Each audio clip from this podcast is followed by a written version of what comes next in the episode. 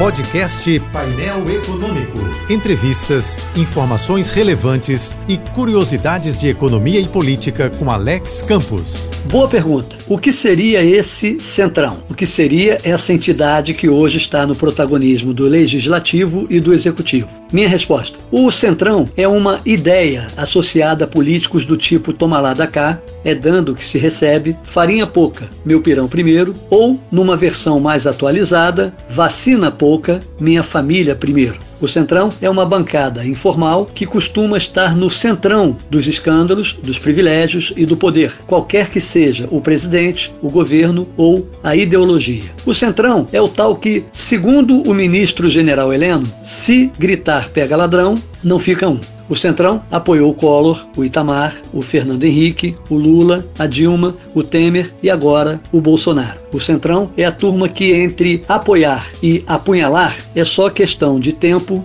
ou de dinheiro. O Centrão representa a velha política, a mesma velha política contra a qual milhões de eleitores votaram para se ver livres e hoje não se envergonham em se ver aliados. O Centrão reúne o que há de pior na direita e na esquerda, porque o Centrão vive como parasita da direita e da esquerda, que, por sua vez, vivem às custas dos ignorantes, dos hipócritas e dos cínicos. O Centrão ri da legalidade, ri da moralidade e ri da impunidade. O Centrão é um cadáver que nos sorri. O Centrão é uma confraria de coveiros da Lava Jato.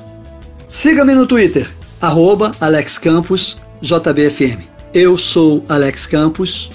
Bom dia e boa sorte. Este e outros colunistas você ouve também em nossos podcasts. Acesse o site da JBFM ou as principais plataformas digitais e escute a hora que quiser, onde estiver. Podcasts JBFM. Informação a toda hora.